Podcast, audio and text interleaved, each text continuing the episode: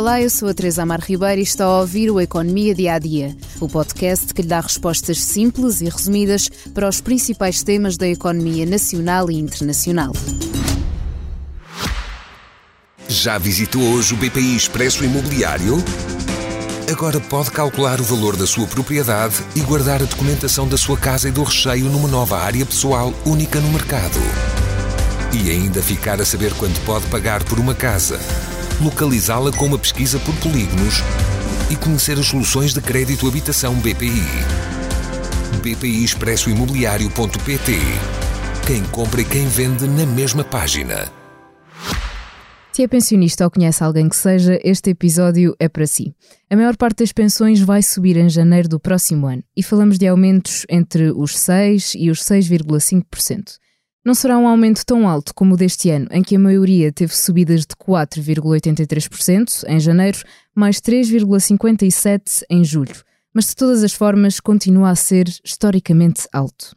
Os valores definidos só serão conhecidos em novembro, quando forem tornados públicos os dados da inflação do último ano e o crescimento da economia dos últimos dois anos. São estas as duas variáveis que determinam anualmente as atualizações das pensões. Por isso, as contas feitas no Expresso pelas jornalistas Elizabeth Miranda e Sónia Lourenço, artigo que é manchete no jornal desta semana, são indicativas. Ainda assim, já nos dão algumas pistas.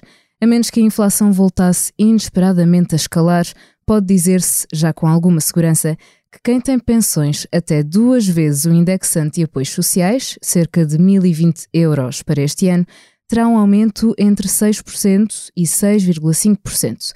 Se quiser apontar, vamos ao resto. Ora, entre os 2 e 6 do indexante, terão um aumento entre os 5,7% e os 6,2%.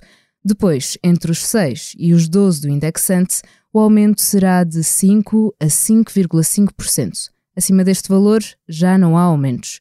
Na prática, em euros, isto poderá significar que, por exemplo, quem tiver uma pensão de 500 euros terá um aumento de cerca de 30 a 32 euros, e nas pensões de 750 euros, os aumentos deverão rondar os 45 a 49 euros.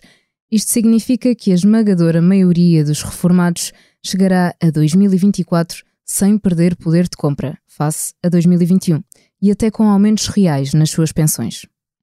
Em apenas três anos, os reformados passarão a ser um dos grupos mais favorecidos pelas políticas públicas do governo português. Terminamos por hoje o Economia Dia a Dia e não se esqueça que amanhã é dia de episódio longo. Ainda o convido a ouvir o podcast A Beleza das Pequenas Coisas, do jornalista Bernardo Mendonça. Conversa com a cantora Capicua, que disse: Os homens nunca são fãs das mulheres. Nos concertos delas é raro estarem homens na primeira fila. Género não deveria ser critério. Obrigada por estar desse lado. Se tem questões ou dúvidas que gostaria de ver explicadas no Economia Dia a Dia, envie um e-mail para tearribeira.express.empresa.pt. Voltamos amanhã com mais novidades económicas.